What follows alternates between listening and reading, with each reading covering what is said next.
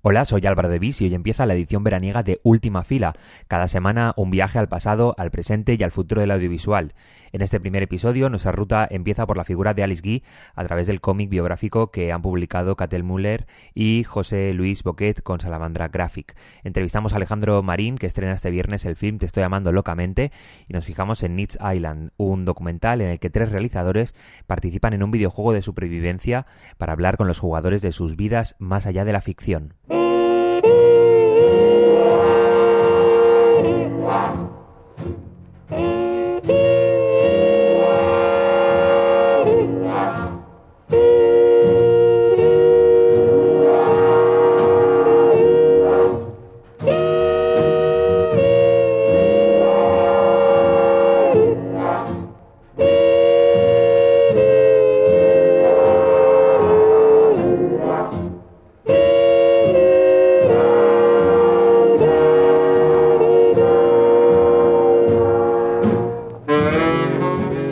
Pasado sábado se cumplieron 150 años del nacimiento de Alice Guy Blaché, la pionera del cine olvidada por el canon que, a pesar de los numerosos intentos de recolocarla en la historia del cine, no se ha acabado de encontrar su sitio. En la lista de Film Top Twitter de mejores películas realizadas antes de 1919, tenemos que bajar hasta el puesto número 43 para toparnos con Le Résultat du Féminisme de Alice Guy, a pesar de que la lista busca precisamente romper esa idea del canon y que la cineasta rodó a lo largo de su vida más de mil películas. Ahora un cómic de Catel Muller y José Luis Boquet repasa su vida y cuenta cómo todos los grandes genios del cine primitivo, desde Louis Feuillet hasta los Gaumont no serían lo que fueron sin ella.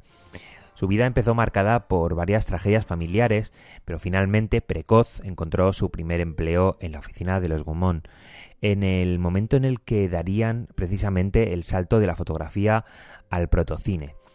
Alice Guy fue protagonista en primera persona y una de las responsables del éxito comercial de aquel invento. Convencida eh, de que el negocio no estaba en vender muchas cámaras, sino exhibir lo que se grabara con unas pocas de ellas, enseguida se puso a, grabar sus propias historias. Y entonces, a pesar de que ni su familia, ni Gaumont, ni su marido, Herbert Blaché, estaban por la labor, no dejó de rodar. Se trasladó a Estados Unidos, fundó su propia productora, Solax Company, y se convirtió en la reina de las monobobinas.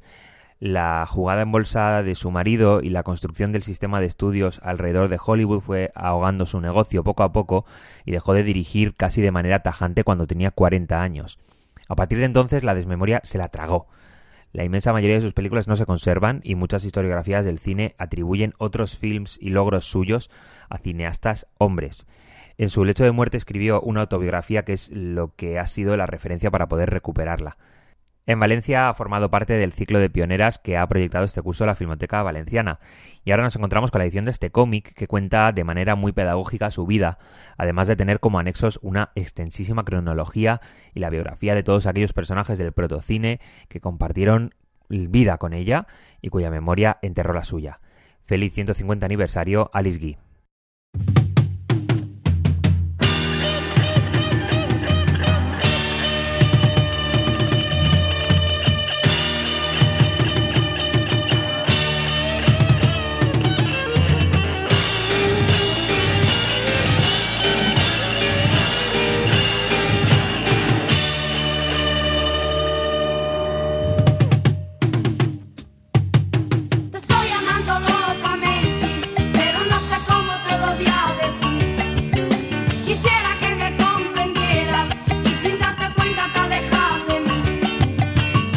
De la barbarie homófoba, este viernes llega a la cartelera Te estoy amando locamente, la nueva película de Alejandro Marín que cuenta desde lo micro los orígenes del movimiento homosexual de acción revolucionaria, uno de los primeros refugios LGTBIQ de Sevilla, promovido por la ahora también presidenta de la plataforma trans, Marc Ambroyé, en los inicios de la transición y que cuya máxima reivindicación fue la derogación de la ley de peligrosidad social y la amnistía de todas aquellas personas del colectivo que estuvieran encarceladas entonces. Todo esto se cuenta a través de Reme, una madre tradicional movida por el amor de su hijo, que es un adolescente aspirante artista y que se involucrará en el movimiento LGTBI andaluz gestado en el seno de la Iglesia.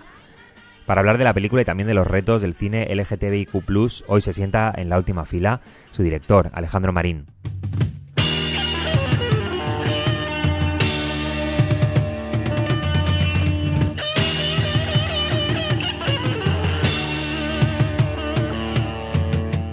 Primera pregunta eh, tiene que ver con, con, a lo mejor el gran reto de esta película o, la gran fortaleza de esta película y es que eh, hablamos continuamente de la representación en las películas del, colectivo eh, pero muchas veces se tratan como números, ¿no? Como cuántos, mm, qué número de personajes o cuántos personajes del colectivo hay o si el elenco forma parte también del colectivo porque tienen eh, una mayor dificultad para encontrar eh, trabajo dentro del audiovisual. pero la representación tiene mucho más que, o sea, tiene mucho más que decir, ¿no? hay, hay muchos más factores. Cuéntame cuál ha sido el, el reto o, los pilares que tú tenías claro a la hora de abordar esta película eh, en esta cuestión, ¿no? Pues eh, está guay que lo digas porque es que realmente fue como una premisa que, que teníamos desde el principio. Eh, de hecho, lo, hablé, lo hablamos con Eva y Yolanda nada más empezar a trabajar con ellas, como que para mí era importante que no se interpretara lo queer, ¿no? Como que en esta representación de los activistas de entonces tuviéramos en cuenta a intérprete o no, ¿no? En ese sentido, eh, por eso, por ejemplo, la aparición de la Dani, de repente que es eh, una cantante reggaetón queer, pero que, bueno, yo lo conocía de Málaga, habíamos escrito el personaje pensando en ella, pero pero sobre todo, eh, pues esto, ¿no? Como que realmente nos parecía una responsabilidad no solo la representación, sino también hacer el homenaje eh, a través de personas que a día de hoy están haciendo activismo, ¿no? Entonces, por ejemplo, Alba Flores, dentro de ser una de las mejores actrices de este país, aparte es una actriz muy comprometida, es parte del colectivo, Alex de la Croix igual, eh, aparte de ser actriz también ha hecho mm, eh, muchísimo otro tipo de, de, intervenciones a nivel de activismo, eh, o sea, como que nos parecía importante eh, hacerlo así y creo que ha sido súper beneficioso porque porque al final todo el mundo estaba conectado con la peli desde un lugar como muy bonito, entonces eh, como que al final a la hora de trabajar eso se traducía en pues eso, en que la gente estuviera con muchas ganas, aportando, eh, hay muchas partes que gracias a la familia de repente que se crea pues son improvisaciones de ellos y ellas como que, ¿sabes? Como que era muy gustoso porque al final el cariño que se le tenía al proyecto era desde una vinculación emocional muy fuerte por parte de incluso fue bonito que pasó de, incluso en el equipo técnico. De repente eh, que en el equipo técnico también había mucha gente queer y mucha gente del colectivo y, y entonces eso se notaba. Em, eh, en, la en la película realmente hay dos películas y están muy equilibradas que es el autodescubrimiento de, de un adolescente de, de, de esa liberación eh, hmm. Pero bueno, en el momento en el que, bueno, vamos, pues se puede contar, ¿no? le, encarcelan, eh, eh, también encontramos, se abre otra película, ¿no? Que es el, el descubrimiento, la asimilación de una madre, ¿no? Hmm. Y era importante, supongo, que de alguna manera un personaje desapareciera del todo para que otro, otra, otro personaje floreciera, ¿no? Exacto. Sí, con, con Carmen, que es la productora y la otra guionista de la peli, eh, nos planteamos mucho cómo mm, hacer esto a nivel real en el guion, mm. como que, o sea, que incluso a lo mejor tuviéramos como que capitular la peli o dividir exactamente mitad y mitad, etcétera. Eh, pero nos dimos cuenta de que bueno que al final podían convivir eh, esas dos películas o esos dos personajes por igual eh, e incluso los incluso una tercera que sería como las escenas que va teniendo el movimiento mm. LGTBI mientras se va gestando que cuando todavía no tienen ni relación con ni Miguel ni Reme no entonces como que fue como bueno nos, nos permitimos un poco la licencia de decir no no vamos a tener reglas porque porque estábamos un poco obsesionados como buscando la, la fórmula perfecta de ordenarlo todo y al final nos dimos cuenta de que la propia historia podía permitir esta fuga, ¿no? Y, y fue guay porque, bueno, sobre todo porque al final el foco de poner el, el protagonismo especialmente en la madre eh, también era una manera de, bueno, de abrir la peli a, a, nuevas, bueno, a nuevos espectadores que de inicio no verían una peli del colectivo LGTBI. Entonces fue como esa manera, ¿no? Eso, esa mm. decisión para, para abrir la peli y, y hacerla lo más universal posible a través de, esta, de este amor, ¿no? eh, madre e hijo que, del que todos nos podemos sentir identificados. Lejos de la, de la brocha gorda es muy importante también porque obviamente sucedió así el, el papel de la, del, del movimiento católico, ¿no? De, de, mm. que les dieran una sede, es decir, sí que hay un un momento en el que, bueno, pues se dice que obviamente toda la iglesia no es que estuviera de acuerdo, ¿no? Con, con, este, con esta apertura de puertas, pero que para muchas personas también la iglesia, por el papel social, ¿no? Que, que tenía, eh, pues, pues también fue un refugio, ¿no? Hmm. Sí, o sea, queríamos eh, hablar de la excepción, ¿no? Como de, de que obviamente la iglesia, desgraciadamente, ha tenido un papel terrible respecto al colectivo la mayoría de las veces, pero como hablar de esta sección de curas que, que estaban comprometidos con, bueno, con los con las personas más marginadas y más necesitadas entonces y entre ellas estaba el colectivo LGTBI y, y de hecho pasó, ¿no? En, también en Granada, por ejemplo, hubo un cura que abrió otro grupo de, perdón, de reuniones de, de, para homosexuales y porque él se autoproclamó incluso homosexual y entonces luego lo echaron bueno como que había todo un tema. Entonces porque era bueno era bonito no que, que estas personas que iniciaron la lucha antifranquista que estaban tan relacionadas con con el movimiento obrero como eran los curas rojos de repente eh, pues esto fuera también una bueno una una acción ¿no? Eh, social que le interpelara a ellos también. Eh, ¿Cómo ha sido este trabajo de, em, de, conocer la historia del, del, movimiento homosexual de acción revolucionaria, que es realmente la, la, película habla de ese origen, ¿no? Eh, mm. ¿Cómo ha sido ese trabajo de, no sé si lo, de, lo descubres y a partir de, de descubrirlo haces la película, mientras estás haciendo la película te sigues documentando y te y te inundas un poco de, su historia hablando con, gente también, ¿no? Como Marc Ambroyé. Sí, eh, realmente fue un poco, el, germen fue enterarnos de, de, de, esto en 2017, que fue la primera, o sea, como el, mm. el 40 aniversario de la primera mani que hubo en Barcelona por los derechos eh, del, bueno, por la libertad sexual, entonces, eh, y, y, entonces a raíz de, de conocer esto, es, bueno, este acontecimiento, eh, dijimos, Buah, queremos hacer esta peli y empezamos a tirar del hilo y llegamos eso al, al testimonio de Marc Ambroyé, que fue la que fundó el movimiento, y, y entonces fue a hablar con ella y en paralelo, o sea, empezar a hacer un proceso de documentación, en paralelo íbamos escribiendo la historia porque teníamos claro que el enfoque queríamos hacerlo desde, desde la madre y el hijo ya. Bueno, realmente tardamos en encontrar el enfoque, encontramos la peli muy pronto, o sea, encontramos como el tema pronto, pero el enfoque fue como variando, así que íbamos trabajando un poco en paralelo, pero mientras eso fuimos hablando con Antonio Ruiz,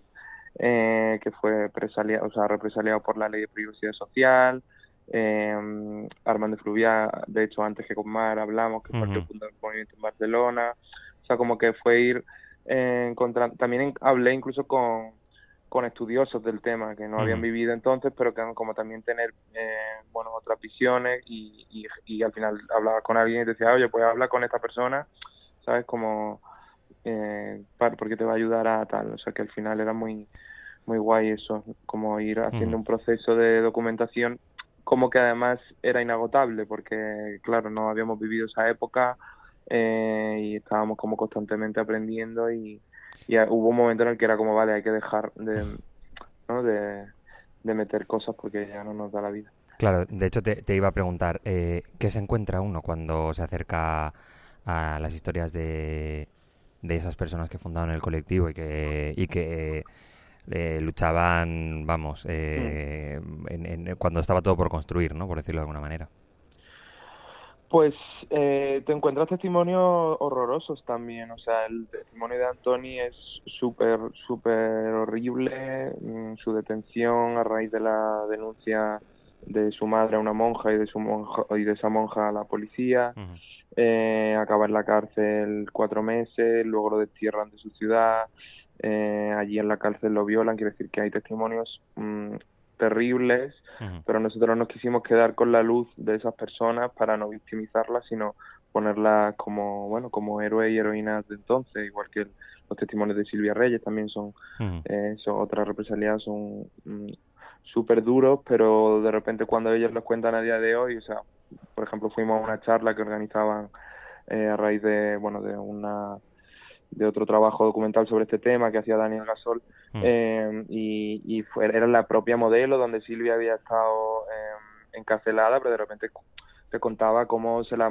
hacía para maquillarse y no sé qué cosa quiero decir que que al final eh, lo bonito era podernos quedar con la luz de, de todos los testimonios que recibimos porque la intención era esa no como intentar como hacer el homenaje poniendo el, el foco en en, la supervivencia, en, el coraje que tuvieron, en la inconsciencia también, porque eran muy valientes, pero eran muy inconscientes porque era muy peligroso lo que a lo que se a lo que se enfrentaban yendo a esas manifestaciones, o sea que eh, te quería, quería acabar la entrevista preguntando algo parecido al, lo del principio, precisamente, que, que, tenía que ver con esto, ¿no? Con, con que también uno de los, de los melones abiertos dentro de, de, este, de esta ventana abierta que son las, las ficciones LGTB es que muchas veces pasan de crueles, ¿no? Y en esta película eh, pues hay una reivindicación de, de, lo que dices tú, ¿no? De la supervivencia y de la alegría. Mm. Em, también tenías en cuenta este debate, ¿no? Que, que hay y has intentado ser crítico dentro de, de esas ficciones LGTB para, para abrir, ¿no? Un poco de esperanza. Sí, total, lo decía Alba Flores el otro día en una entrevista, como que lo, como que remarcar el hecho de que muchos peli LGTBI de repente eh, te acaban diciendo que si eres parte del colectivo va a acabar mal, ¿no? y, entonces eh, en nuestra peli todo lo contrario, como que queríamos dentro de todo el, la España oscura en la que les tocó vivir a estas personas o a los protagonistas de la peli, eh, como que encontraran sus sus lugares y su, y su gente, ¿no? Para, para poder vivir alegremente y o alegremente entre comillas, pero bueno, con, como podían. Y, y fue, sí, fue una intención desde el inicio, por ejemplo, no mostrar lo que sucedía en, dentro de la cárcel, porque era algo que no iba a llevar a lugares comunes que ya habíamos visto eh, y que no iban a aportar. Eh, entonces, como ya desde esa, sí, desde ese como de esa decisión construimos mucho Carmen y yo pues eso un universo como que, que tuviera lugar, o sea, que diera lugar a la comedia, que diera lugar como pues un poco de fantasía con, estas partes más musicales, ¿no? Entonces... Pues Alejandro Marín, muchísimas gracias por atendernos, enhorabuena por, por la película y que vaya muy muy bien y que la gente lo descubra en, en la cartelera. Un abrazo. Sí, 6 de julio en cines. Adiós. Muchas gracias, hasta luego.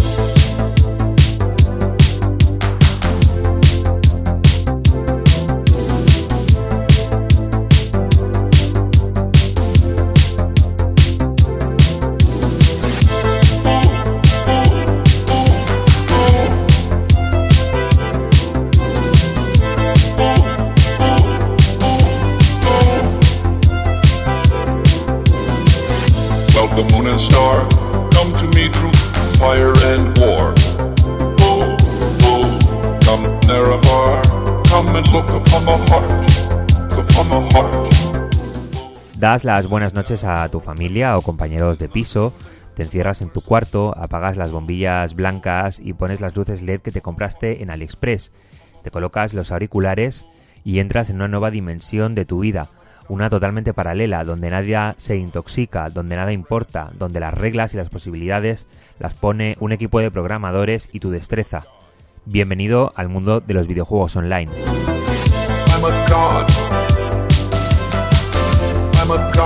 El trasfondo vital de la creciente participación e implicación de los videojuegos en línea y su potencial como punto de encuentro de otra socialización es el caso de estudio de Nights Island, la película que se pudo ver este año en Visions du Reel y en España en Documenta Madrid y que eh, es la exploración literal de tres cineastas por ese mundo para entrevistar a sus usuarios por la vida que tienen más allá de la ficción que habitan momentáneamente, pero que muchas veces buscan para salvarse de otra realidad. El metraje es en su totalidad, está rodado en el mundo virtual, es decir, es un documental que es un gameplay. En él los cineastas se adentran en el universo de DayZ, una historia apocalíptica de supervivencia, donde se ha creado una comunidad dispar pero muy interesante de estudiar. Porque por una parte encuentras personas que utilizan esta ficción para canalizar otros deseos, a lo mejor oscuros, como los fetiches, el sadismo o el deseo de ver matar gente. Por otra, encuentran personas solitarias que se sienten validadas cuando trabajan en equipo y crean lazos y aunque sean tan líquidos como los que de una partida en lo que lo único que te vincula es la misión de matar zombies, son más fuertes que los que pueda tener en la realidad. No se trata únicamente de incels, no solamente hay incels, sino también hay mujeres y hombres de todas las edades que escapan de sus trabajos o incluso de sus familias que duermen a pocos metros de, ellos donde están eh, jugando. Lo interesante de la película es el choque entre el espacio ficcional, donde todo lo que sea realidad estorba, y las preguntas de los documentalistas que buscan escarbar desde el videojuego en su vida, haciendo el camino inverso al que se ha pretendido para este espacio. Nietzsche Island plantea así varias cuestiones. Primero las de orden sociológico que ya hemos planteado, pero también sobre la propia imagen y la ficción. ¿Es este un documental o el contexto virtual crea una máscara narrativa que difumina cualquier etiqueta? En la medida en la que basta con el testimonio que van recogiendo, ¿Qué queda por explorar de este camino inverso? ¿Qué ocurre en una ficción cuando la puedes manipular, como ocurre en los videojuegos? ¿Se está aprovechando en este caso el cine de una ficción de primera mano como es el videojuego, en vez de que pase al revés, como es lo más habitual a través de adaptaciones más explícitas, o, sencillamente adoptando la narrativa audiovisual que se ha construido alrededor de las películas? Por todo esto, eh, Island es una película liminal, es un estudio, pero también es un juego ya lo dicen dos usuarios diferentes. A la pregunta de si tienen alguna esperanza en el mundo apocalíptico que habitan, una usuaria se ríe y dice que esto es simplemente un recreo. Al final, otro usuario confiesa que no puede escapar de su vida a través de este juego, pero al menos se encuentra con algo tierno.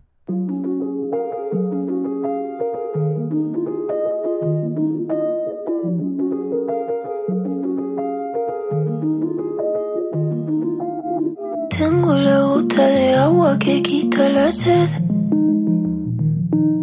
Tengo la cura de un alma a punto de romper. Soy a quien pide un deseo sin ponerme cara. Hasta aquí el primer viaje de última fila de verano. Nos escuchamos la semana que viene. Adiós.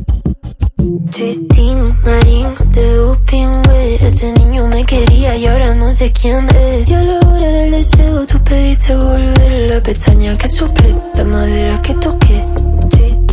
Soy lo que tú deseas, eso que tú anhelas.